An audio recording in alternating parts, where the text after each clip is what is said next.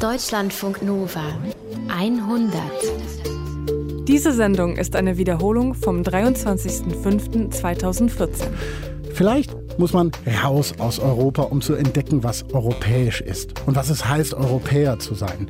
Und genau das haben die Autoren dieser Sendung getan, waren in LA, Nairobi, Katar oder an der französisch-brasilianischen Grenze und haben dort gemerkt, ich bin Europäer. Europa, ich komme aus dir, der Titel unserer Sendung heute. Im Studio Wolfgang Schiller, Redakteur der Sendung. Hallo, Paulus. Servus. Wie fühlst du dich? Als Europäer, als Deutscher oder als Bayer? Ja, als alles drei. Natürlich zunächst als Bayer Ja. und als Deutscher natürlich auch und natürlich als Europäer. Hm. Und äh, das Gefühl ist auch ziemlich konkret, wenn man nicht in Europa ist. Also ich war mal in der Dominikanischen Republik äh, eine Zeit und äh, dieses Gefühl der Sicherheit und des Nicht-Ausgesetztseins, ja, das man in Mhm. Europa so selbstverständlich hat, das hat man dort einfach nicht. Dort ist alles sehr viel freier, aber eben auch sehr viel prekärer. Europa, ich komme aus dir. Am Mikro Paulus Müller. Deutschlandfunk Nova. Wenn man die ganze Zeit da ist, wo man herkommt, dann ist man halt da, wo man immer war. Ne? Dann ist Heimat, dann sind Wurzeln kein Thema. Aber ist man weg und das länger, dann ändert sich das. Hannah Ender ist das so gegangen. 2010 war sie das erste Mal an der US-Westküste, war in Los Angeles, ein paar Monate da gearbeitet, dann wieder zurück nach Berlin. Und irgendwie hat es sie immer, immer wieder nach LA gezogen, bis sie dann mal ein ganzes Jahr dort gelebt hat. In der 100 erzählt sie uns, wie sie in LA ihre europäischen Wurzeln entdeckt hat. Hallo Hannah. Hallo. Erinnerst du dich eine, an eine bestimmte ähm, Situation, wo du gemerkt hast, ich bin Europäerin? Ja, und zwar, also ich hatte da ein sehr einschneidendes Erlebnis und zwar war das in Las Vegas, dem wirklich uneuropäischsten Ort in ganz Amerika. Die haben da zwar einen Eiffelturm als Kopie stehen, aber das war's dann auch schon mit Europa. Also sehr amerikanisch. Wir sind da mit einer Truppe Mädels nach Las Vegas gefahren, weil meine Freundin dort ihren Geburtstag gefeiert hat und ich bin da in unserem riesigen Hotelkomplex rumgelaufen und bin dann zufällig auf ein Schild gestoßen und auf dem stand European Swimming Pool. Ja, also äh, ein Pool extra für dich als Europäerin. Ähm, äh, nee, im Ernst, steckt dahinter? Habe ich auch gedacht, ne? So Baden getrennt nach Kontinenten. ähm, äh, nee, ich habe dann entdeckt, was dahinter steckt. Und zwar ist das ein Topless Pool, also ein Pool, wo du dich oben ohne hinhauen darfst. Ich bin dann so zu meinen Mädels hingegangen und meinte, ey, lass da doch mal hingehen. Ähm, und ja, dann sind wir halt zu diesem European Pool. Ich habe mir ganz normal mein Oberteil ausgezogen, habe mir ein Buch geschnappt, mich auf die Liege gelegt, gechillt. Ja, und ich kann mir vorstellen, äh, deinen amerikanischen Freundinnen, mit denen du da warst, ist das nicht so leicht gefallen, oder? Ja, ganz genau. Also dann ging's los. Meine amerikanischen Mädels, die fingen an, ihre Bikini-Oberteile auszuziehen und haben gegackert und gekichert und ihre Handys gezückt und Selfies gemacht und rumgekreischt. So als wäre jetzt dieses oben ohne am Po liegen das Verrückteste und Wahnsinnigste, was sie jemals in ihrem Leben getan hätten. Also die haben sich überhaupt nicht mehr eingekriegt. Ich lag da wirklich nur daneben und habe gedacht, Mann, ist doch jetzt auch mal gut, Kinders. Aber oben ohne, das ist halt ein Riesending für Amerikanerinnen. Wir, wir kennen das ja alle aus amerikanischen Filmen auch. Ne? Das ist ja geradezu kunstvoll, wie bei Sexszenen immer irgendwas vor den Brüsten hängt, damit man sie bloß nicht nackt sieht. Warum ist das da so in unseren Augen prüde in Amerika? Naja, also zum einen sind es diese puritanischen Wurzeln, also diese konservative Attitude immer dann, wenn es um Nacktheit geht, du hast es ja schon angesprochen. Und auf der anderen Seite ist es aber auch so, dass man wissen muss, oben ohne ist wirklich an den meisten Stränden in Amerika per Gesetz verboten. Also das heißt, du kannst tatsächlich richtig Ärger kriegen, verhaftet werden oder was? Genau, also es geht von Anfang an von Strafe, aber wenn du dich, ähm, du kannst eben auch verhaftet werden, wenn du oben ohne am Strand liegst. Und das ist im Übrigen auch schon passiert. Aber deswegen ist es halt was ganz, ganz Besonderes, weil es halt verboten ist, äh, überall sonst, wenn man dann so dort in Vegas, wo es da mal erlaubt ist, wirklich äh, seine Hüllen fallen lässt. Das ist ja für uns, die wir das total anders gewöhnt sind, tatsächlich strange. Ne? Wir sind anders aufgewachsen. Total, genau. Also ich habe dann auch meinen Freundinnen erzählt, dass so oben ohne oder eben auch FKK, also ganz nackt für uns Europäer, so eigentlich was relativ Normales ist. Also ich habe noch nie irgendwie so ein großes Gegacker an der Ostsee erlebt, wenn da mal jemand oben ohne liegt. Ich bin selber regelmäßig mit meiner Familie ähm, an die französische Atlantikküste immer gefahren. Wir waren da immer alle nackt. Mama, Papa, wir Kinder natürlich eh. Und ähm, als ich es erzählt habe, haben meine Freunde mich echt mit riesen Augen angeglotzt, so als wäre ich jetzt in der krassesten Nudisten-Community aufgewachsen, so völlig wahnsinnig. Ich fand es aber im Übrigen auch sehr bezeichnend, dass die Amis diese Art von Pool, also diesen oben ohne Bereich, dann auch European Pool nennen. Ne? Ja, sehr schön.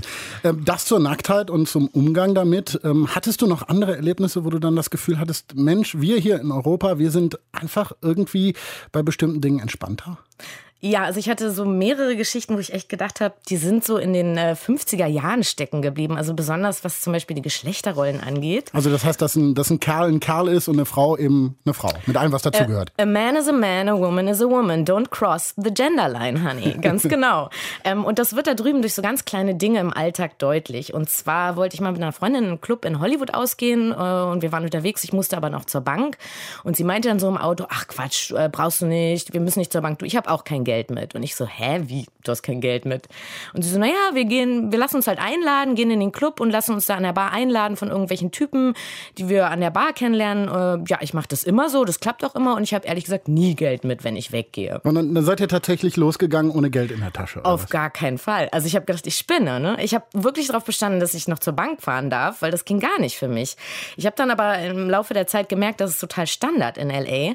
Ähm, ich hatte eine Reihe von amerikanischen Freundinnen, die, wenn die am Wochenende in einen Club gegangen gegangen sind, hatten die nie einen Dollar in der Tasche. Also da ist ganz klar, die Männer zahlen und laden dich ein. Und wenn du zum Beispiel ohne Männer ausgehst, dann lernst du halt an der Bar welche kennen, die dich dann auf jeden Fall einladen. Also ich fand aber diese Vorstellung total absurd, weil ich mache mich doch nicht abhängig von einem Typen, nur weil ich was trinken will. Andererseits ja. ist es aber doch auch schön, wenn man äh, hofiert wird und wenn man weiß, dass man eingeladen wird als Frau, oder? Ja, äh, Paulus, aber das Problem ist, äh, dass die Boys in Amerika dann meistens auch im Gegenzug was erwarten. Und zwar, je mehr du auf ihre Kosten trinkst oder je teurer das Essen ist, zu dem sie dich einladen, desto mehr erwarten die auch, dass da was läuft. Verstehe. Und ich habe mhm. das auch selber mal erlebt. Also ich hatte dort einen Kumpel, wie ich dachte. Mit dem bin ich immer zusammen surfen gegangen, weil macht ja zu zweit auch mehr Spaß. Naja, und der rief mich halt eines Tages an und meinte, hey, hast du Lust, heute Abend essen zu gehen? Ähm, ich lade dich ein. Und ich war dann so, ja klar, gerne, bin dabei. Und keine Ahnung, ich dachte halt, wir gehen in so eine stinknormale Pizzeria oder irgendwo einen Burger essen. Aber der Typ hat dann einen Tisch reserviert in einem Luxusrestaurant, 20. Stock in einem super Hotel in Santa Monica mit Panoramablick über LA. Also so ein richtig, richtig teures Ding. Und ich kam direkt von der Arbeit, witzigerweise auch von einem Interview mit einer Dating-Agentin. War eine nette Anekdote. Und ich bin da in dieses Luxusrestaurant mit meinen Tonschuhen reingekommen und dachte echt, ich bin im falschen Film. Es war dann schon ein bisschen Gute komisch. Vorstellung, ja. Ja, ja. Und wir haben dann halt auch gegessen und dann hat er die Rechnung bezahlt, darauf hatte er bestanden. Und dann fing er aber danach so voll dreist an, mich zu betätscheln. Und ich war dann so, äh, nee, lass mal. Und er so, äh, wieso denn? Hat dir das Essen nicht geschmeckt? Und ich, und ich habe so gedacht, so, was ist denn jetzt los? Aber so läuft es dann. Ne? Ich gebe dir ein Essen aus und als Dankeschön bekomme ich deinen Körper. Also dieser materialistische Gedanke von, ich gebe dir was und ich bekomme aber auch im Gegenzug was dafür, das fand ich ganz furchtbar, weil ehrlich gesagt, dann zahle ich mein Essen lieber selber. Ja, was, was passiert denn, wenn du sagst, nee, äh, pass auf, äh, gehen gerne essen und auch vielleicht mal Nobel, aber ich zahle selbst? Naja, also wenn ich da zum Beispiel einem Freund ein Bier ausgeben wollte, dann habe ich ihm fast schon, ja, quasi seiner Männlichkeit beraubt. Das fanden die Amerikaner überhaupt nicht cool. Oder wenn ich darauf bestanden habe, so meinen Teil der Rechnung zu zahlen, da waren die auch ganz schnell beleidigt und haben dann immer so gemeint, oh sure, she's European, they go Dutch. Dutch? Und, ja, go Dutch heißt europäisch zahlen, also sich die Rechnung teilen. Und das ist halt in Amerika so ein No-Go. Also ich kenne zum Beispiel auch viele deutsche Jungs äh, in LA, denen war das am Anfang gar nicht so klar mit diesen Regeln. Die wollten dann bei ihren Dates immer die Rechnung splitten. Das ist ja jetzt auch nicht so ein großes Ding hier. Aber das war's dann auch in, in LA, denn äh, die amerikanischen Mädels haben sich nie wieder bei meinen Freunden gemeldet, weil die sind halt gewohnt, dass die Typen zahlen und haben das halt als mega Abturner gefunden, die Rechnung zu teilen. Also strikte Regeln, was das angeht. Andererseits muss man ja auch sagen, diese Rumklamüserei hier, wenn man irgendwie zusammen essen geht und zahlst du, wir trennen und so, kann ja auch furchtbar anstrengend sein. Dann wäre das ja mit so strikten Regeln vielleicht einfacher, wenn da nicht dann so hinten dran was hängen würde. Ne? Amerika wird ja trotzdem immer irgendwie als Land der unbegrenzten Möglichkeiten gesehen. Die ersten Europäer, die dahin sind, sind dahin gegangen, weil sie mehr Freiheiten haben wollten. Und immer noch gibt es viele, die wegen genau dieser Freiheiten in die USA gehen und die USA deswegen lieben. Hast du das erlebt? Hast du dich auch irgendworin freier gefühlt als in Europa? Also ähm, ja und nein. Also es gibt ganz, ganz viele Aspekte, wo dieser Freiheitsgedanke wirklich sichtbar ist. Also ich finde zum Beispiel den Unternehmergeist, der ist dort viel lebendiger als bei uns und die Leute wagen dort beruflich viel mehr. Das ist dieses Yes, we can. Ne? Das fand ich für meinen Job zum Beispiel schon sehr inspirierend als freie Journalistin. Aber im Alltag muss ich sagen, da sind mir nach und nach so viele Restriktionen und Verbote und Reglementierungen begegnet, dass ich wirklich irgendwann gedacht habe, ich lebe im größten Beamtenstaat. Das ist ja lustig, ne? wo, wo ja. man doch immer hört, dass die Amerikaner Staat so furchtbar finden und äh, Freiheiten wollen. Nee, nee, also da gibt es Verbote en masse und auch Schilder, du darfst nicht dies, du darfst nicht das. Und eine große Sache ist zum Beispiel, ist ja in den USA verboten, Alkohol in der Öffentlichkeit zu trinken. Ne? Also irgendwie mal mit einem Bier an Strand ist er nicht. Dann darfst du erst ab 21 Alkohol trinken und auch eine Bar, also allein die Bar betreten darfst du auch erst ab 21. Und da stehen wirklich an jeder Bar immer Türsteher, die deinen Ausweis kontrollieren. Egal, ob du eigentlich wie 35 oder 40 aussiehst Genau. oder sonst was. Kann ne? man jetzt toll finden, ne, wenn man Mitte 30 ist, aber ich fand es eigentlich auch ziemlich nervig so. Den Knüller in Sachen Alkoholrestriktion habe ich dann auf dem Coachella Festival erlebt. Das ist so ein ähm, Indie-Festival in der Mojave-Wüste. Da musste man erst zu einem Stand seinen Ausweis vorzeigen und sozusagen beweisen, dass man 21 ist oder über 21. Dann hat man so ein Bändchen bekommen. Dann musste man durch drei Security-Kontrollen, wo dein Band noch zigmal gecheckt und gescannt wurde. Dann kam man in so einen abgetrennten Alkoholausschenkbereich auf dem Alkoholgelände und also bis man da erstmal drin war. Also es ging, es ging um Alkohol, nicht um Uran oder sowas. Dass man, Nee, nee.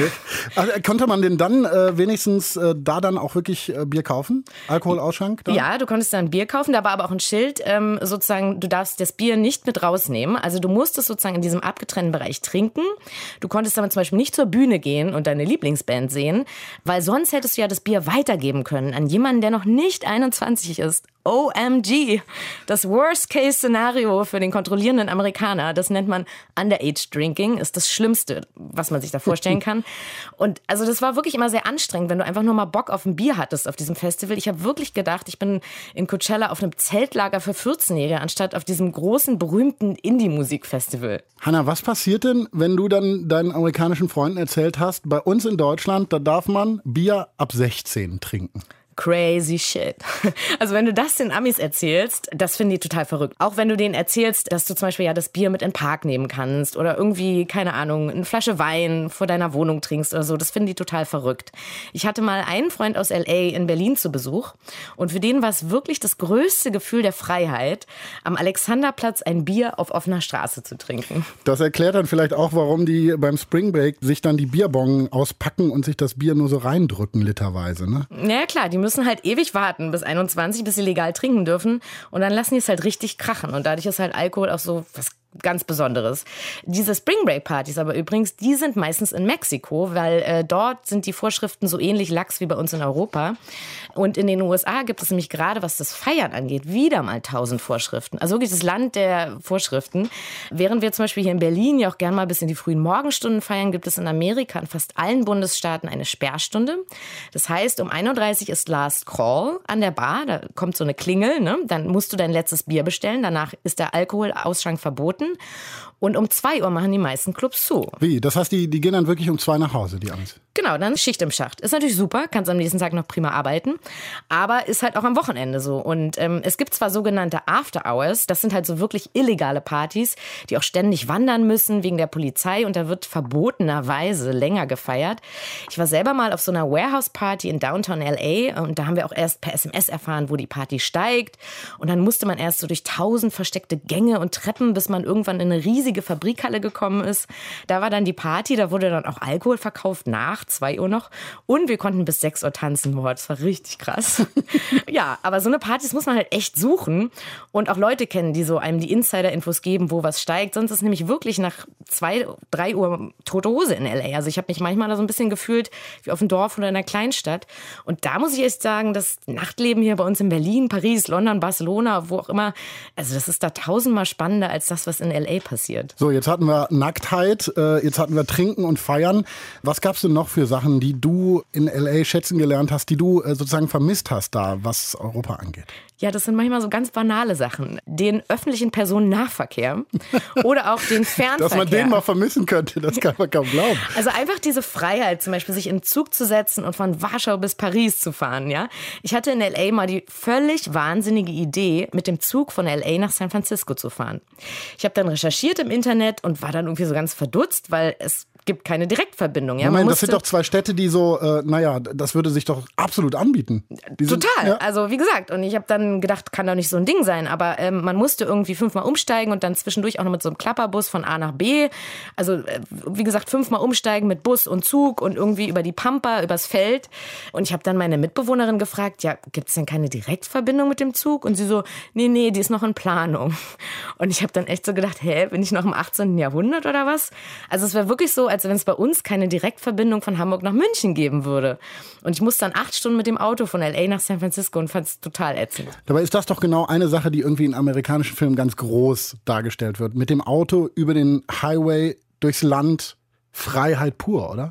Ja, geht so, ne? Also zum Beispiel nach San Francisco war auch schon wieder eine Reglementierung, und zwar war das Tempolimit bei 100. Ich musste dann mit 100 über den Highway donnern. Das ist auch nicht besonders ein freiheitliches Gefühl. Aber das Auto ist doch ein Symbol für Freiheit. Ja, ja. Oder? Also es ist, es ist ein Symbol der Freiheit, aber vor allen Dingen auch ein Symbol der Sicherheit, ja? Da machst du die Knöpfe runter und schaut es dich ab von dieser ganz, ganz gefährlichen Welt da draußen.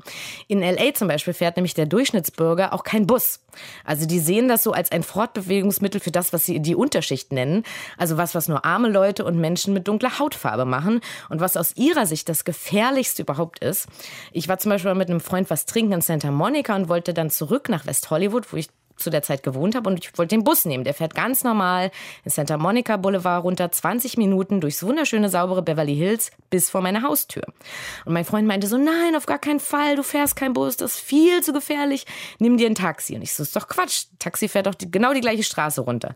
Naja, wir haben dann ewig diskutiert, bis er einfach ein Taxi angehalten hat, mich reingesetzt hat, dem Fahrer Geld gegeben hat und gesagt hat, fahr sie nach Hause. Hast du es denn irgendwann mal geschafft, trotzdem Bus zu fahren oder hat er dich immer ins Taxi gesetzt? Nein, nein, also es ist ja auch so, ich bin ja Journalistin und ich finde auch, ich bin neugierig auf Menschen. Ich finde, wenn man lernt eine Stadt auch nur kennen, wenn man Bus fährt. Und ich bin ganz oft in äh, LA Bus gefahren und es ist auch totaler Quatsch, dass das gefährlich ist. Also ich habe mich da ehrlich gesagt viel, viel sicherer gefühlt als auf dem achtspurigen Highway, wo der Verkehr wirklich Wahnsinn ist. Aber es ist tatsächlich so, wenn man mal einen Bus genommen hat, dann war ich wirklich die einzige Weiße. Also da sitzen wirklich nur Schwarze oder Mexikaner im Bus und die gucken dich dann auch an, als wärst du ein UFO und haben echt gedacht so, die Alte ist irgendwie crazy. Aber ich muss sagen, ich hatte nicht eine einzige unangenehme Situation im Bus, nie. Und ich glaube, das ist einfach nur purer Rassismus, dass die Amis denken, Busfahren ist gefährlich. Ich hatte übrigens auch an der Bushaltestelle ganz oft die Situation, dass Typen im Auto angehalten haben und gefragt haben, ob sie mich mitnehmen können und meinten, es sei ja für ein White Girl viel, viel safer, wenn ich jetzt in ihr Auto steige. Und ich habe mich an den Kopf gefasst und habe gesagt, sicher. Ich steige jetzt zu irgendeinem Fremden ins Auto und das ist dann sicherer, als wenn ich dem Bus fahre. Also völlig blöd. Die konnten gar nicht glauben, dass ich dieses ungeschriebene Gesetz von Hautfarbe und Schichtzugehörigkeit sozusagen durchbreche und als White Girl trotzdem mit dem Bus fahre. Also ich fand das richtig nervig. Und es ist übrigens in LA auch so, dass man als Weiße nicht läuft von A nach B. Schon gar nicht als weiße Frau. Auch wenn man nur drei Blöcke weiter muss, nimmt man das Auto. Ein Kumpel von mir war mal im Schüleraustausch in den Staaten, in einer ganz kleinen Stadt, und die Gasteltern haben ihm verboten, zu Fuß zur Schule zu gehen. Ein Kilometer war die weg oder sowas. Ja. Hast du dich denn da angepasst und bist tatsächlich auch so kleine Wege mit dem Auto gefahren? Nein, überhaupt nicht. Ich war da ganz stur deutsch und europäisch. Ich bin äh, sehr oft gelaufen. Aber der Witz ist, damit machst du dich natürlich sehr, sehr verdächtig. Ich bin einmal durch Beverly Hills spazieren gegangen, an so einer Hauptstraße, und da kam dann ein Schwarzer zu mir und meinte so, are you looking for a boyfriend? Also bist du auf der Suche nach einem Freund? Und ich so, äh, nee. Und er hat mich dann gefragt, why are you walking? Also warum läufst du dann? Und ich muss dann ganz laut lachen und habe gesagt, because I have two legs and that's how we do it in Europe. aber das war schon lustig, aber irgendwie auch tragisch, weil der Typ hat mich ja quasi in die Nähe einer Prostituierten gerückt. Also so nach dem Motto, die latscht hier nur lang, weil sie will, dass äh, jemand sie anhält oder anquatscht, ja? Is she looking for a boyfriend? Ist sie auf der Suche nach einem Typen? Warum in Herrgotts Namen läuft sie? Kann man denn sagen, so zusammenfassend, dass du an der kalifornischen Westküste zur Europäerin geworden bist, Hannah? Ja, also das kann man schon sagen, bevor ich in LA gelebt habe, habe ich mich eigentlich nie als Europäerin gefühlt und ich auch nicht so wirklich als Deutsche. Ähm, viele meiner deutschen Freunde hatten auch äh, ganz große Angst, so Gott, hoffentlich wird sie nicht so amerikanisch oder kommt so als Clueless-Verschnitt wieder. Ich muss dann immer richtig laut lachen, weil ich habe mich wirklich nirgendwo so deutsch und so europäisch gefühlt wie in LA, eben aufgrund der ganzen Unterschiede. Und es gibt natürlich ganz, ganz viele Sachen, die ich an Amerika und an LA ganz toll finde und die ich in Europa vermisse, aber es gibt halt genauso viele Dinge, die ich an Europa wirklich schätzen gelernt habe und die mich in den USA richtig genervt haben. Ich finde, mit diesen ganz vielen Verboten und Restriktionen kam mir dieses Land immer die ganze Zeit so vor wie, ja, wie so ein Land, das seine Bürger behandelt wie unmündige Teenager, denen man so alles verbieten muss, was Spaß macht, von Alkohol bis oben ohne, weil sonst sozusagen die Kinder auf die schiefe Bahn geraten. Ist das auch der Grund, warum du dann wieder zurückgekommen bist nach Berlin? Ja, einer der Gründe. Momentan muss ich sagen, ich finde es hier in der alten Welt ehrlich gesagt viel, viel spannender als in LA. Also ich werde bestimmt nochmal zurückgehen, aber leben muss ich da nicht. Man muss sagen, die alte Dame Europa, die glitzert und funkelt vielleicht nicht so schön wie Lady LA. Ja? Sie wirkt auf den ersten Blick vielleicht auch nicht ganz so sexy. Aber ich finde, Madame Europa ist irgendwie in vielen, vielen Dingen ein bisschen cooler. Also besonders dann, wenn sie oben ohne am Strand liegt Mit einer Pulle Bier. Und danach zu Fuß nach Hause geht. Hanna Ender, danke. Genau. Tschüss. Tschüss. Gurken, Staubsauger, absurde Richtlinien, die das Leben schwer machen. Auf diesen Dingen wird immer wieder rumgeritten, wenn es um die EU geht. Europa ist eben kompliziert, schwer fassbar, wenn es nicht gerade um schiefe Gurken geht. Leichter fällt es einem, wenn man weg ist. In ein Land reist, in das man nicht einfach so ohne Kontrolle einreisen darf, weit weg von Europa. Utz Dräger ist 2012 mit seiner Frau nach Nairobi gezogen, in die Hauptstadt Kenias, und durch diesen Umzug hat sich Utz Blick auf Europa verschoben. Mein Leben hat sich mit dem Umzug nach Kenia schon ganz schön verändert. Früher wohnte ich in einer Zweizimmerwohnung in Berlin-Neukölln. Deren Eingangstür konnte man wahrscheinlich mit einem Kleiderbügel oder so aufbekommen. Jetzt wohne ich in einer sogenannten Gated Community in Nairobi und hier ist Sicherheit ein Riesenthema. Unser Grundstück liegt am Hang, an einem kleinen Fluss und ich stehe jetzt an der Grundstücksgrenze. Hier patrouillieren nachts vier Wächter mit einem Hund. Aber damit nicht genug. In der Hecke am Fluss ist ein NATO-Stacheldraht gegen Einbrecher eingeflochten. Und äh, es geht aber noch weiter mit der Sicherheit. Wenn ich jetzt ein bisschen nach oben gehe in Richtung Haus, dann komme ich an einen hölzernen Zaun, sehr hoch bewachsen mit einer Hecke und da direkt dahinter befindet sich der Electric Fence, der elektrisch geladene Zaun. Und man hört es auch im Hintergrund. Der elektrisch geladene Zaun vom Nachbarn, er hatte irgendein Blatt abbekommen und knallt so fröhlich vor sich hin.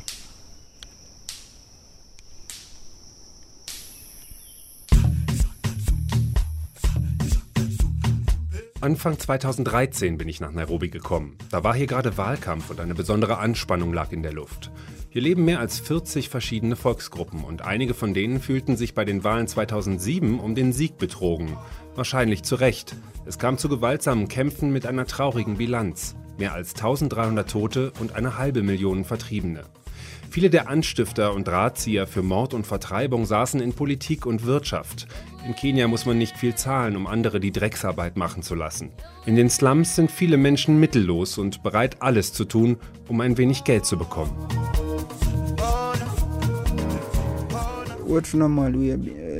We are, uh, being given for is uh Meistens kriegen wir Geld dafür, dass wir Unruhe stiften oder gegen andere Gruppen kämpfen.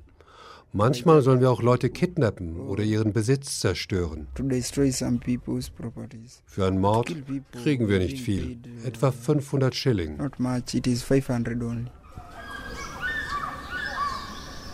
Einen Mord können hier Wohlhabende also mit dem Gegenwert von zwei Latte Macchiato finanzieren. Trotzdem und ein Glück ist es bei den Wahlen im letzten Jahr weitgehend ruhig geblieben. Tausende Kenianer standen in kilometerlangen Schlangen vor den Wahllokalen. Über 70 Prozent von ihnen haben damals trotz drohender Anschläge, sengender Hitze und stundenlanger Wartezeiten gewählt. Bilder und eine Bilanz, von denen EU-Abgeordnete wohl eher träumen können. Wir waren hier im Garten beim Elektrozaun stehen geblieben. Ich bin jetzt ein paar Meter weiter gegangen. Hier steht ein 2,50 Meter hoher gusseiserner Zaun, der nach außen so bedrohlich überhängt. Wir fanden das alles ein bisschen paranoid und übertrieben, was unsere Vormieter hier an Sicherheit aufgefahren haben. Aber vor einiger Zeit gab es dann eine Schießerei hier unten im Tal, als Einbrecher versuchten, bei den Nachbarn einzusteigen. Daher ist das dicke Schloss, das wir hier vorhängen haben, auch tagsüber zu.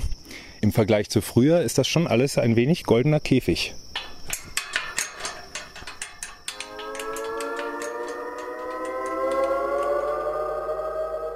Die kenianische Hauptstadt hat einen miesen Ruf. Nairobi beherbergt zwar internationale Konzerne und Organisationen, steht aber gleichzeitig für Armut und Gewaltkriminalität. Völlig mittellose Massen treffen auf reiche Eliten. Aus Sicht der Armen gehört auch die langsam wachsende kenianische Mittelschicht zu den Vermögenden und ich als weißer Mittelschicht-Europäer gehöre ebenfalls dazu. Gated Communities mit Apartmentblocks, Villen und Golfclubs liegen in Nairobi Tür an Tür mit Armenvierteln. Kenias Politiker gönnen sich monatlich rund 11.000 Euro an Diäten und Zuwendungen. Ein Kenianer mit Arbeit verdient durchschnittlich etwa 1.100 Euro im Jahr.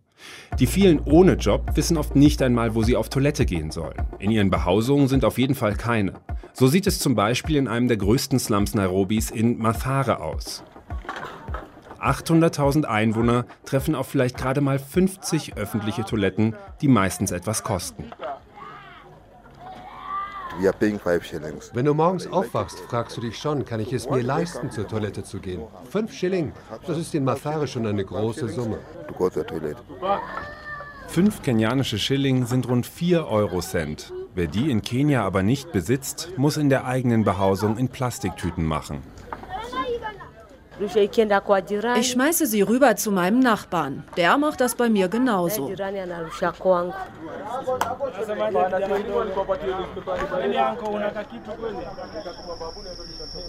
In einer Stadt zu leben, in der Menschen keinen permanenten Zugang zu sanitären Anlagen oder fließendem Wasser haben, ist schon ein komisches Gefühl. Zumal ich, der wie die kenianische Oberschicht lebt, mir aussuchen kann, auf welche der vier Toiletten ich gerade gehen möchte.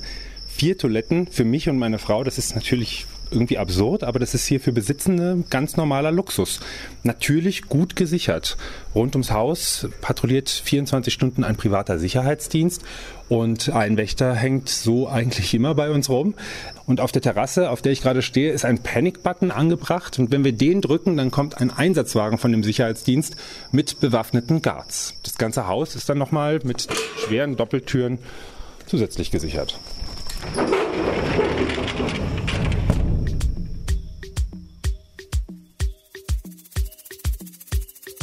Natürlich kann man im Notfall auch die Polizei rufen, aber das ist nicht unbedingt eine gute Idee.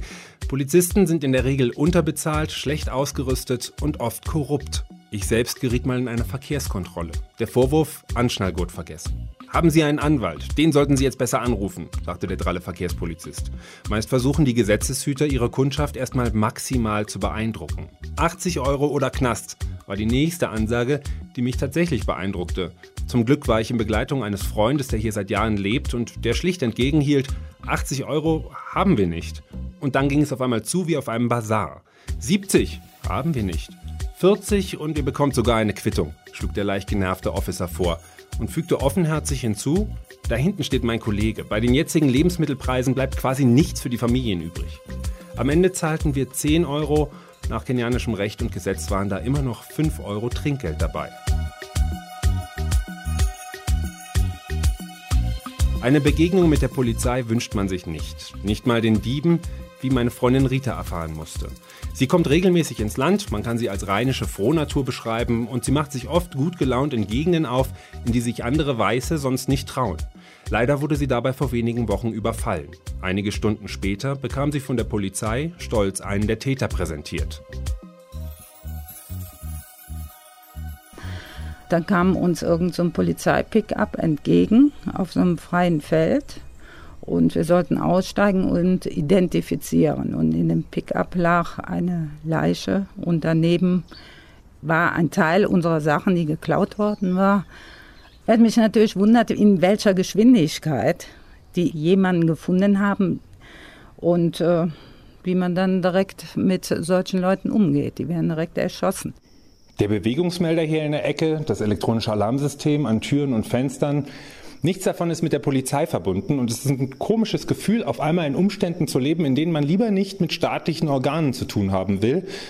Hier ist noch ein Panic-Button und ich glaube, wir haben vier. Ähm, da hinten am Eingang in der Küche ist noch einer. Den drücken wir jetzt aber mal lieber nicht.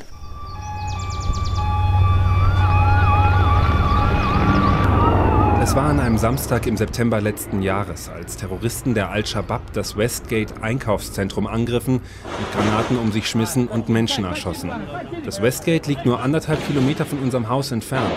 Normalerweise haben wir dort am Wochenende unseren Einkaufswagen durch die Gänge geschoben oder gefrühstückt. Es war reiner Zufall, dass wir der Katastrophe an diesem Tag entgangen sind. Überall wurde geschossen, es hat einfach nicht aufgehört. Da, wo wir waren, war es nicht sicher. Deshalb sind wir in die Umkleidekabinen eines Ladens geflüchtet und haben uns versteckt, bis endlich jemand kam, der uns gesagt hat, dass wir raus können. Kunden, Angestellte, so viele Menschen sind getötet worden. Ich habe direkt gesehen, wie jemand erschossen wurde. There are many people. I just saw someone being shot. Fassungslos saßen wir vor dem Fernseher. In unserem Stammcafé, wo wir wenige Tage zuvor noch gesessen hatten, klebte Blut auf dem Boden, Menschen rannten um ihr Leben. Vier Tage fieberten wir bei der Belagerung mit, suchten auf jedem Bild von den befreiten Toten und Verletzten nach Menschen, die wir kennen.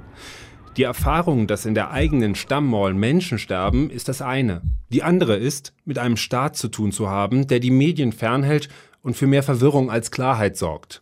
Der Freund von einem Kollegen hier ist der Geschäftsmann Permot Malhotra. Er hatte selbst einen Laden im Westgate und war ebenso entsetzt über das, was geschehen war. Government and how the authorities reacted die Regierung und die übrigen Behörden haben ein großes Durcheinander angerichtet.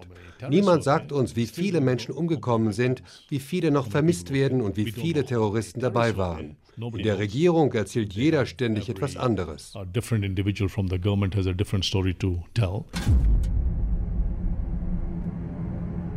Das Ungeheuerlichste kommt erst Tage später zum Vorschein. Kenianische Journalisten enthüllen, dass die Armee den Ausnahmezustand dazu genutzt hat, in der Shopping Mall zu plündern. Using unseen exclusive footage. Bankautomaten wurden in die Luft gesprengt, Bars leer getrunken, Juweliere ausgeräumt. In der Folge dieser Berichte müssen nicht etwa Minister ihre Posten räumen, die Journalisten werden vorgeladen. Deren Loyalität zum Staate Kenia wird in Frage gestellt. So, ich bin jetzt im Haus am quasi letzten Verteidigungswall angekommen, der Safe Haven. Eine Gittertür, die alle Schlafzimmer noch einmal zusätzlich einschließt. Und wenn ich hier abends in mein Schlafzimmer laufe, dann denke ich nicht etwa an einen Kenia, in dem nur Mörder und Terroristen herumlaufen und habe Angst, sondern an ein wunderschönes Land mit tollen und freundlichen Menschen und unfassbar schöner Natur. Ein Land, dem mehr gesellschaftliche Gerechtigkeit wahrscheinlich eine bessere Zukunft bereiten könnte. Aber ich sollte euch ja berichten, wie mein Aufenthalt hier meinen Blick auf Europa verändert hat. Und wenn ich hier abends mich auf mein Bett lege, dann kommt mir Europa manchmal ein bisschen so vor wie ein nicht enden wollendes, sinnfreies Freizeit- und Shoppingparadies. Ich denke dann aber auch, wie schön es ist, dass wir in Europa nachts um vier in der Innenstadt Döner essen gehen können, ohne Angst vor Überfällen zu haben. Dass dort jeder in der Regel seine Rechte hat und ich meiner Arbeit als Journalist ungehindert nachgehen kann und dass mir das Wahlamt Neukölln meinen Stimmzettel für die Europawahlen bis nach Kenia hinterhergeschickt hat, das gefällt mir eigentlich auch. Tja, so ein Wahlamt arbeitet ordentlich. Dass uns Träger in Kenia gelebt hat, ist mittlerweile ein bisschen her. Vor fünf Jahren, also 2014, hat er uns erzählt, was er in Nairobi über Europa gelernt hat. Europäer sind Selbermacher, hat Stefanie Dötzer gesagt, als wir sie gefragt haben, was für sie Europäer eigentlich ausmacht. Stefanie hat lange außerhalb Europas gelebt, zum Beispiel in Katar. Sie war dort Reporterin bei Al Jazeera. Und sie sagt, außerhalb Europas hat man, wenn man was hat, auf jeden Fall Personal. Und das ist was, womit Europäer gar nicht klarkommen, bedient zu werden. Also erzählt Stefanie uns jetzt Geschichten einer Selbermacherin in Katar. Meine erste Wohnung in Katar. Ein möbliertes Apartment zur Verfügung gestellt vom Arbeitgeber. Und dieses Apartment wurde jeden Tag geputzt. Nee, nicht von mir, von einem Putzteam. Und das Putzteam kam irgendwann am späten Vormittag. Ich war in der Arbeit, aber ich hatte dafür gesorgt, dass die Wohnung aus europäischer Sicht in Ordnung ist. Also sprich, Klimaanlage aus, Lichter aus, Ventilator aus. Alles aus, was irgendwie Strom fressen kann. Und jeden Abend komme ich nach Hause, öffne die Tür und entgegen kommt mir ein Schwall eiskalter Luft. Das Putzteam hatte dafür gesorgt, dass die Wohnung aus asiatisch-arabischer Sicht in Ordnung ist. Also sprich, alle Klimaanlagen auf Hochtouren, alle Lichter an, alle Ventilatoren an. Und Fernseher eingeschaltet, möglichst laut, damit ich nur ja keine menschliche Stimme vermisse, wenn ich alleine die Wohnung betrete. Sechs Wochen lang habe ich überlegt, wie ich das ändern kann. Ich habe Notizzettel geschrieben und den Fernsehstecker aus der Steckdose gezogen. Alles umsonst. Dann bin ich ausgezogen.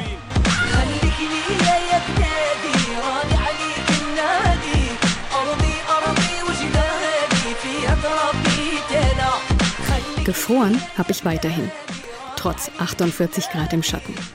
In der Arbeit nämlich wird unser Großraumbüro auf 18 Grad runtergekühlt. Die Araber finden das optimal. Die Europäer wickeln sich Schals um den Hals, bringen Jacken und Pullis mit. Und regelmäßig trabt eine europäische Delegation von Frierenden zum hausinternen Klimaanlagentechniker und bittet um Gnade. Oder wenigstens um 20 Grad, bitte. Der aber ist Iraki und vollkommen verständnislos. Für ihn ist die Klimaanlage ein Sieg über die feindliche Natur, ein Sieg des Menschen, der Technik, des Fortschritts. Nichts, was man irgendwie weniger nutzen sollte, als man kann.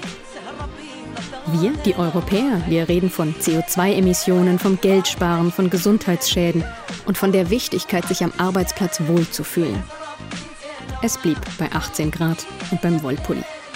Mitten im katarischen Sommer.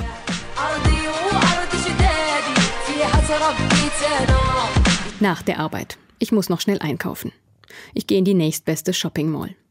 Dort ist ein riesiger Supermarkt mit allen Importprodukten, die das Expertherz begehrt und mit einer Armee sri-lankischer Arbeiter, die immer dann zum Einsatz kommt, wenn es mehr zu tun gibt, als eine Packung aus dem Regal zu holen. In der Obst- und Gemüseabteilung zum Beispiel. Ich kaufe drei Äpfel, drei Bananen, zwei Zucchini, zwei Paprika, eine Aubergine. Nicht gerade die Portionen, die arabische Familien kaufen. Damit muss ich mich bei einer Obstwiege und Einpackinsel anstellen. Die Araber neben mir haben ihre Sachen schon auf 10, 20 Tüten verteilt, bekommen jetzt noch Aufkleber mit dem Strichcode und knoten in die Tüten und gehen wieder. Ich habe natürlich keine Tüten. Ich habe einen Korb. Und lege dem sri-lankischen Einkaufsassistenten somit uneingepackte Ware auf die Waage. Könnten Sie die Aufkleber vielleicht direkt aufs Gemüse machen? frage ich. Not possible, Madam, sagt der Sri Lanki dann bitte alles in eine Tüte, sage ich, keine verschiedenen Tüten. Aber das sind verschiedene Sachen, sagt er. Ja, Sie können ja die verschiedenen Aufkleber drauf machen, aber bitte auf die gleiche Tüte.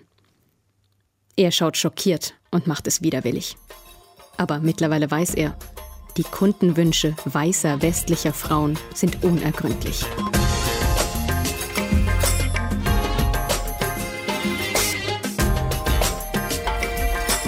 An der Kasse. Die Schlange wird kürzer. Ich komme gleich dran. Und ich weiß, jetzt gilt es keine Sekunde unaufmerksam zu sein, sonst klappt es nicht. Aber ich bin startklar, halte meinen geöffneten Rucksack in den Händen. Neben mir zwei sri-lankische Arbeiter in gelben Overalls, ebenfalls startklar. Der Verkäufer zieht meine Einkäufe über den Scanner und dann schnappe ich zu. Nehme so schnell es geht die Sachen und stopfe sie in meinen Rucksack, nach meinem System. Schwere Sachen unten, Pastapackungen und Müsli in der Mitte, Eier ganz oben. Was ich da mache, ist eine Unverschämtheit. Die beiden sri-lankischen Arbeiter am Kassenende schauen unzufrieden aus. Ihre Aufgabe ist nämlich, eine Tüte für die zwei Zucchini, die eigentlich schon in einer Tüte sind, eine Tüte für die drei Äpfel in der Tüte, eine Tüte pro Pastapackung, auf keinen Fall mischen mit Müsli und niemals Nahrungsmittel mit Nicht-Nahrungsmitteln. Und unter zwölf Tüten ist ein Einkauf kein Einkauf.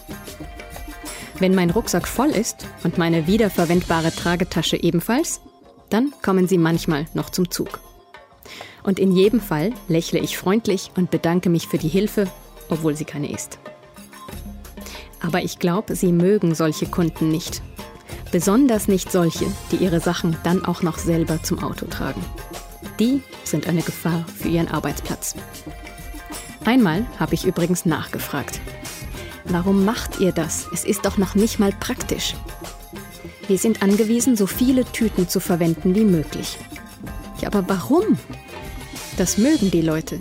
Sie haben dann das Gefühl, für ihr Geld mehr gekriegt zu haben. Alle mögen das, nur die Europäer nicht. Mit dem Selbermachen ist das so eine Sache. In den Golfstaaten muss man gar nicht selber machen. Es gibt keine Dienstleistung, die nicht für ziemlich wenig Geld jemand anderes übernehmen könnte.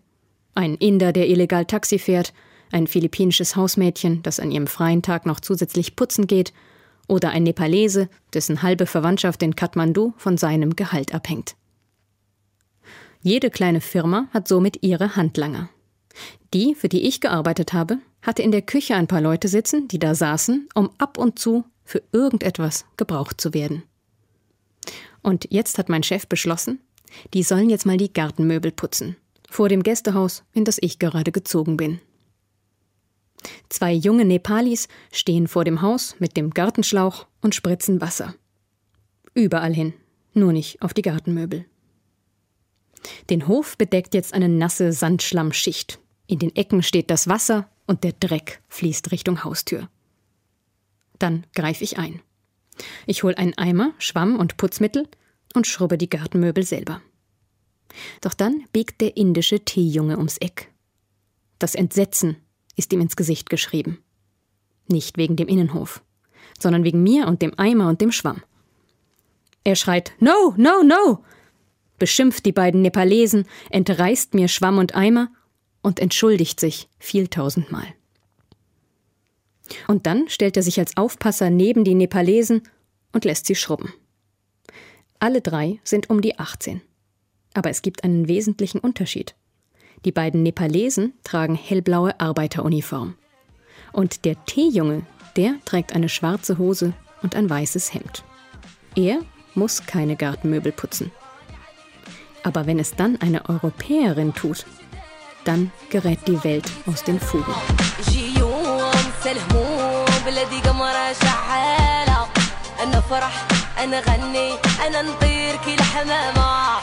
Der richtige Umgang mit Teejungen will gelernt sein. Es gibt die Tea-Boys in so gut wie jedem Unternehmen. Und sie tun das, was der Name sagt. Sie bringen Tee. Ich sitze in der Arbeit neben zwei Kollegen, einem Iraki und einem Ägypter. Ein paar Mal am Tag schnippen die beiden mit dem Finger, ein Teejunge kommt, sie geben in Auftrag, was sie wollen, und ein paar Minuten später bringt er dann alles auf einem kleinen silbernen Tablett. Ich trinke auch ziemlich viel Tee. Aber ich habe noch nie einen Teejungen gebraucht. Niemals. Wieso sollte ich? Das ist doch das Problem in diesen Ländern, diese ständige Trennung zwischen denen, die bedient werden und denen, die bedienen. Da sind wir doch drüber hinaus. Wir glauben an die Gleichheit aller Menschen und daran, dass jeder selber seinen Tee kochen kann. So dachte ich und handelte danach. Ich bin also zwei Jahre lang in die Teeküche marschiert, habe eine Tasse geholt, Wasser gekocht, Teebeutel genommen und bin dann mit meinem Tee wieder abgezogen. Eines Tages sagt mir ein Kollege, ich solle mal bitte netter zum Teejungen sein, der sei irgendwie verzagt. Er hätte nämlich das Gefühl, dass ich ihn nicht wertschätze, dass ich mit seiner Arbeit nicht zufrieden bin.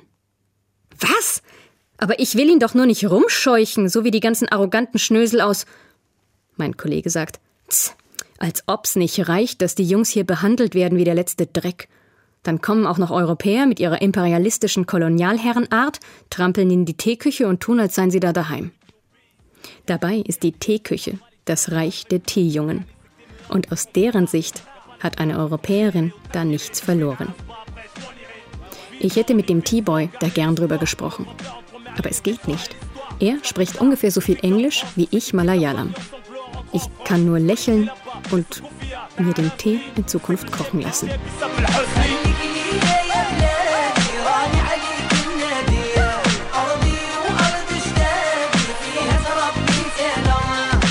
Waschtag in der WG.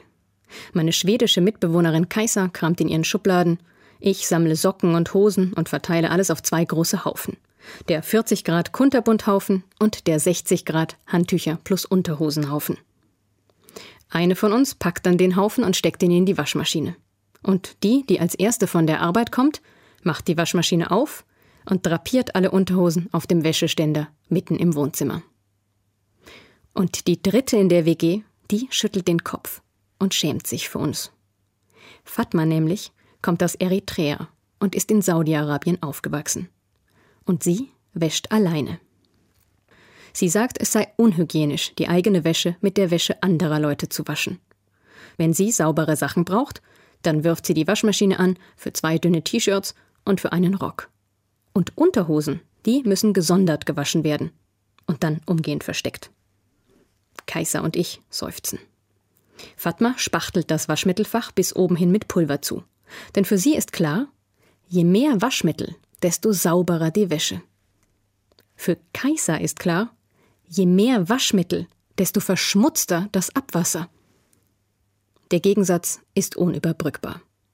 Es gibt interkulturelle Probleme, die sind mit keinem Dialog zu lösen.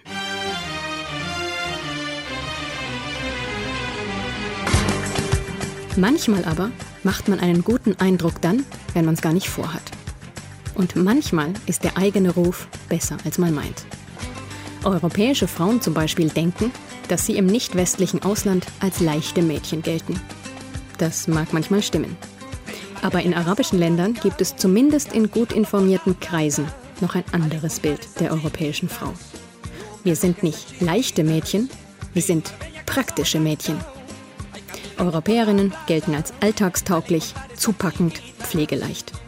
Sie tragen ihre Taschen selber, streichen Wände und manchmal kriegen sie sogar mit der Bohrmaschine einen Dübel in die Wand. Und sie machen noch was anderes. Mein mauretanischer Lieblingskollege meinte, er hätte im Zusammensein mit mir und meinen Freundinnen gemerkt, dass er auf jeden Fall eine Europäerin heiraten wollen würde. Warum eigentlich? frag ich. Weil man bei europäischen Frauen nicht immer so ein Mann sein muss, weil man Schwächen zugeben kann und weil man ihr nicht ständig irgendwelche Sachen beim Juwelier kaufen muss. Und nach einer kurzen Pause sagt er, und weißt du, wann ich das gemerkt habe, dass ich mit einer Europäerin zusammen sein will? Nee, sag ich. Das war, als wir im Auto saßen und du musstest aufs Klo und da war keins. Aha, sag ich. Und? Naja, eine arabische Frau hätte ein Drama gemacht. Und die meisten Amerikanerinnen und Asiatinnen auch. Die hätten von einem verlangt, dass man mitten in der Wüste eine Toilettenanlage mit Spiegel und Desinfektionstüchern organisiert. Du aber hast gesagt, fahr da mal rechts ran, du bist ausgestiegen, hast dich hinterm Auto versteckt und dann bist du wieder reingekommen. Und? frag ich. Und er sagt, na, das ist genial und das ist europäisch, total europäisch. Und wenn eine Frau sowas macht, dann kann man die auch heiraten, ohne dass es zu größeren Problemen kommt.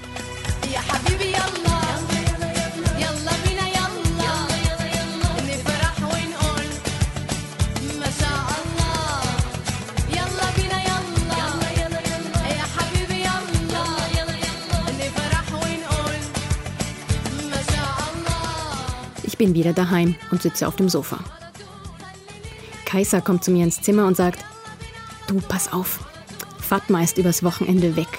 Ich bin in ihr Zimmer geschlichen und habe die Klimaanlage ausgemacht. Wir müssen unbedingt dran denken, dass wir am Sonntag wieder anmachen, ja? Du bist einfach in ihr Zimmer, sag ich. Es geht um die Umwelt und um zukünftige Generationen, sagt Kaiser. Und außerdem, ich kann nicht anders. Ich bin Europäerin.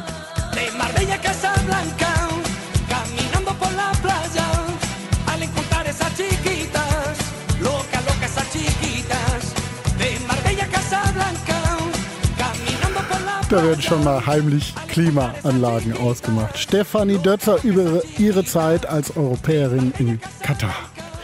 So, wir begeben uns jetzt an die französisch-brasilianische Grenze. Ja, die gibt es. Es gibt sogar eine Brücke, die von der EU nach Brasilien führt. Und zwar in Französisch-Guayana. Das gehört seit der Kolonialzeit zu Frankreich.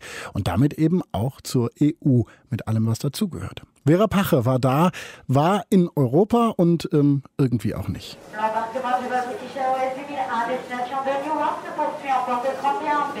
Flughafen Paris-Orly. Neulich bin ich von hier aus nach Französisch-Guayana geflogen. Ein Inlandsflug, der etwa neun Stunden dauert und für den ich nicht mehr brauche als meinen Personalausweis. Denn Französisch-Guayana ist französisches Überseedepartement und gehört damit zu Europa.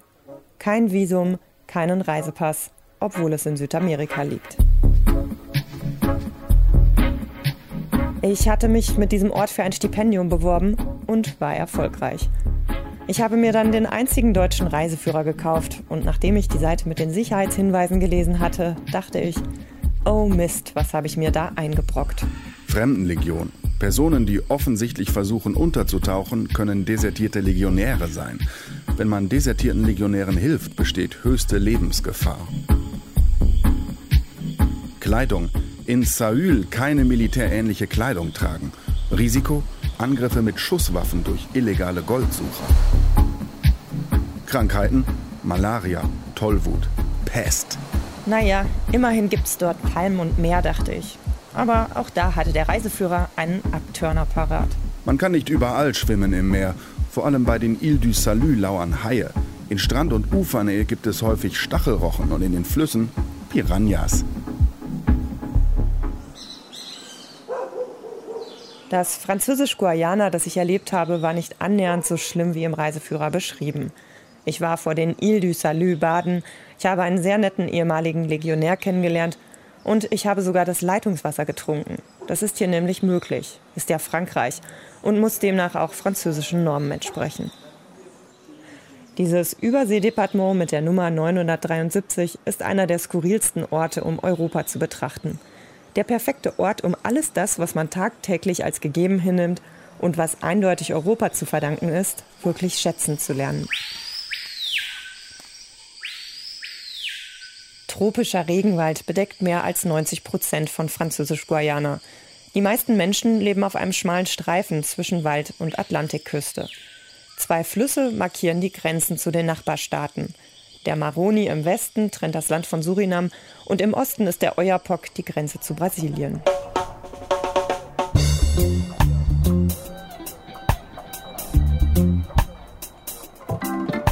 Von der Hauptstadt Cayenne aus führt eine etwa dreistündige Autofahrt über eine schmale asphaltierte Straße zur Grenze nach Brasilien.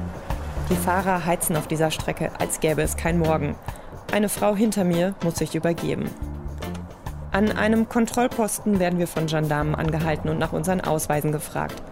Ich mit meinem Perso habe kein Problem, aber der junge Typ im roten Achselshirt, der nur Brasilianisch versteht, wird von den Gendarmen rausgefischt und verschwindet in einem Pickup mit verdunkelten Scheiben. Wir fahren ohne ihn weiter. Ich weiß, dass es in Französisch-Guayana sehr viele Einwanderer gibt, legale und illegale. Die nette, rundliche Dame neben mir heißt Andrea, sie ist Brasilianerin. Sie hat eine offizielle Aufenthaltsgenehmigung und arbeitet in Französisch-Guayana. Heute ist sie auf dem Weg nach Oyapock. Das ist der Grenzort auf der brasilianischen Seite. Sie will einkaufen und Bankgeschäfte erledigen. Als ich in Saint-Georges aus dem Taxi steige, weiß ich, dass Andrea früher mal Lehrerin in Rio de Janeiro war. Sie hat ein Fünftel von dem verdient, was sie als Haushaltshilfe in Französisch-Guayana bekommt. Saint-Georges liegt am Fluss Oyapock. Ein Dutzend brasilianischer Pirogenfahrer bieten ihre Dienste an für die Weiterfahrt nach Brasilien. Pirogen, das sind spitz zulaufende einmotorige Boote, mit denen man hier den Fluss überquert die Grenze zwischen Frankreich und Brasilien. Vom Boot aus sehe ich eine imposante Brücke. Eine fast 400 Meter lange Schrägseilbrücke. Obwohl da diese Brücke steht, fahren alle mit dem Boot nach Oyapock.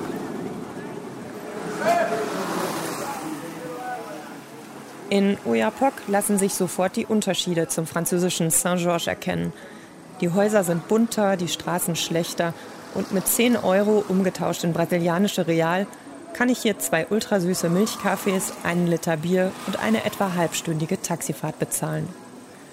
Dem ersten Mann, der mich anlächelt, fehlt ein Schneidezahn. Logisch, eine allgemeine Krankenversicherung gibt es hier nicht. Schon gar keine, die den Zahnarztbesuch einschließt.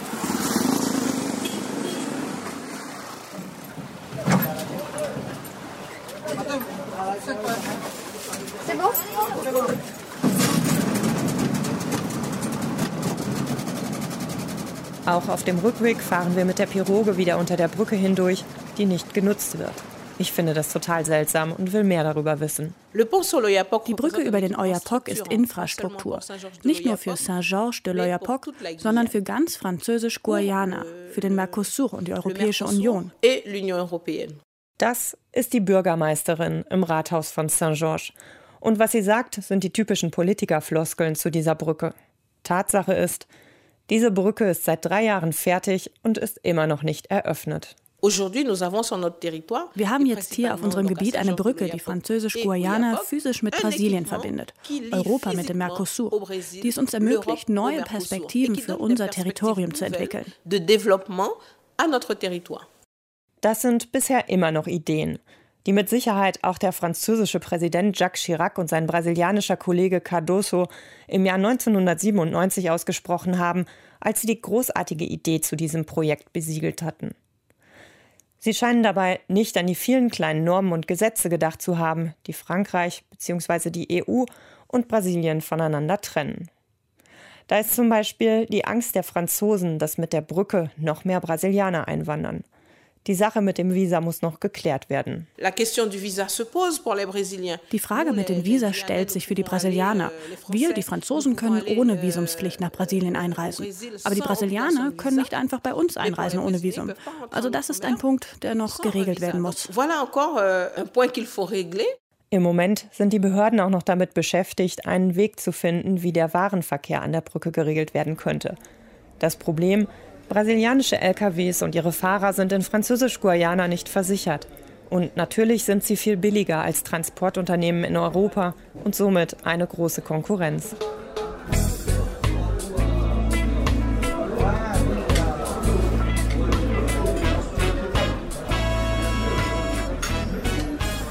Ich frage mich, ob das den Menschen in Französisch-Guayana wenigstens Arbeitsplätze gebracht hat. Die sind in diesem strukturschwachen Departement nämlich ein echtes Problem. In Saint-Jean spreche ich mit Modestine Francis, Patronin des einzigen Restaurants und Hotels direkt neben dem Rathaus. Modestine ist eine ziemliche Runde in die Jahre gekommene Kreolin, die zwar extra einen Termin verschiebt, um mit mir zu sprechen, dann aber doch eher wortkarg ist. Nee, die Brücke ist eine brasilianische Konstruktion. Die Brasilianer haben die Brücke gebaut. Kein europäisches Unternehmen, in dem Arbeitszeiten und Arbeitsschutz eine Rolle spielen, könnte ein solches Projekt zu einem günstigeren Preis anbieten. Modestin wirkt skeptisch, was die Brücke betrifft. Gerade füllt sich die Terrasse des Restaurants mit den Gästen, die hier zu Mittag essen. Die örtlichen Gendarmen und Touristen, die von hier aus nach Brasilien weiterreisen. Sollte die Brücke jemals fertig werden, nehmen die vermutlich den direkten Weg, ohne bei Modestin vorbeizukommen. Euh, die Brücke wird in erster Linie den Brasilianern nutzen, denn sie haben Sachen, die sie bei uns importieren können. Aber wir, wir haben nichts, was wir bei ihnen importieren könnten. Aber noch ist die Brücke nicht eröffnet.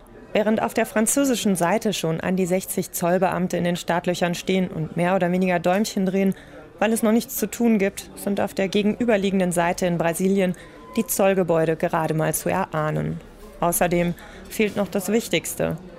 Die Straße, die die Brücke mit der 400 Kilometer entfernten Hafenstadt Macapá verbinden soll, ist in der Regenzeit kaum zu befahren.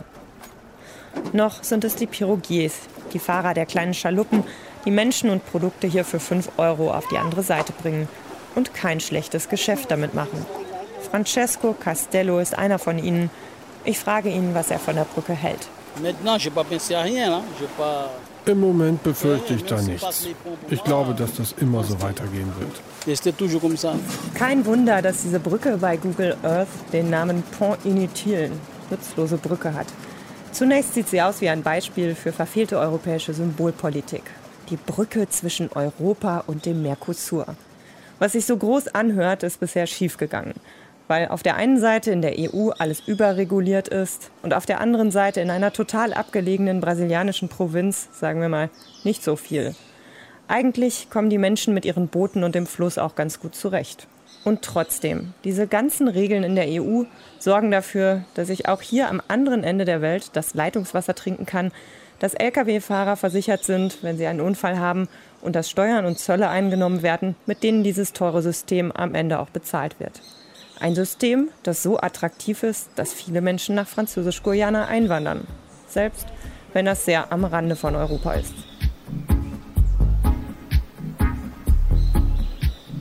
Insgesamt bleibe ich sechs Wochen in Französisch-Guayana. Als die vorbei sind, weiß ich, Französisch-Guayana ist nicht halb so schlimm wie im Reiseführer beschrieben. Die Natur ist überwältigend und doch freue ich mich auf das echte Europa. Ich bekomme Glücksgefühle, als ich während des Nachtfluges aufwache und feststelle, dass diese Lichterkette rund 10.000 Kilometer unter mir die Küste von Portugal und Spanien sein muss. Ich lande morgens in Paris, kaufe mir einen gescheiten Milchkaffee am Gare du Nord, steige in den Zug nach Brüssel, wo ich noch ein paar Tage bleibe, bevor ich wieder in Köln ankomme, ohne ein einziges Mal zu merken, dass ich Grenzen passiere. Europa, ich komme aus dir. Vera Pacher hat sich die EU-Außengrenze zu Brasilien angeschaut. Sie war in Französisch-Guayana. Danke für die Geschichten an Hannah Ender äh, aus LA, an Utz Dräger, viele Grüße nach Nairobi, an Stephanie Dötzer, die uns über ihre Zeit in Katar erzählt hat und an Vera Pache, die sich die Brücke von Frankreich nach Brasilien angeschaut hat. In der Technik war Alexander Steuernow, Online-Redakteur Konstantin Zurawski und der Redakteur der Sendung Wolfgang Schiller. Danke dir. Gerne. Ich bin Paulus Müller und das war 100. Deutschlandfunk Nova 100. Vor kurzem habe ich noch einmal in der Zeitung France Guyane über die Brücke gelesen. Der Präfekt von Französisch-Guyana hat dort gesagt, er glaube, dass sie in den nächsten Monaten eröffnet werde. Er könne noch nicht mehr sagen, weil er es nicht wisse, aber das könne plötzlich sehr schnell gehen. Ich persönlich glaube da noch nicht so recht dran.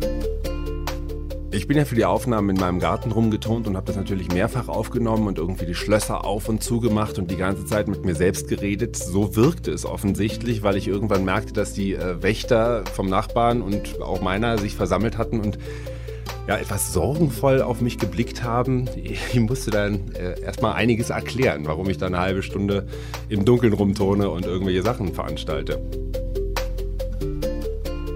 Ich habe das Stück an den Wolfgang geschickt und dann meinte er, also was mir schon noch fehlt, ist irgendwie, was wurde denn jetzt aus deinem mauretanischen Kollegen? Hat er dann eine Europäerin geheiratet? Ich dachte, oh nee, Wahnsinn, was sich die Hörer für Fragen stellen, als ob das jetzt die zentrale Information von dem Stück wäre. Naja, aber für die Neugierigen, nein, er hat keine Europäerin geheiratet. Er hat seiner Mutter zuliebe eine Frau aus dem gleichen mauretanischen Dorf geheiratet, aus dem er selber kommt. Tja, und leider, leider klappt die Ehe nicht sonderlich gut. Aber ob das jetzt irgendwas mit den Anforderungen an Toiletten in der Wüste zu tun hat, das weiß ich nicht. Keine Ahnung. Also ich hatte ein Erlebnis, was auch Alkoholrestriktionen angeht, und zwar mit Helene Hegemann. Ähm, die Schriftstellerin war 2011 für ein paar Monate in LA. Ich habe sie auch kennengelernt und interviewt. Und wir sind dann immer zusammen um die Häuser gezogen. Aber sie war ja erst 18.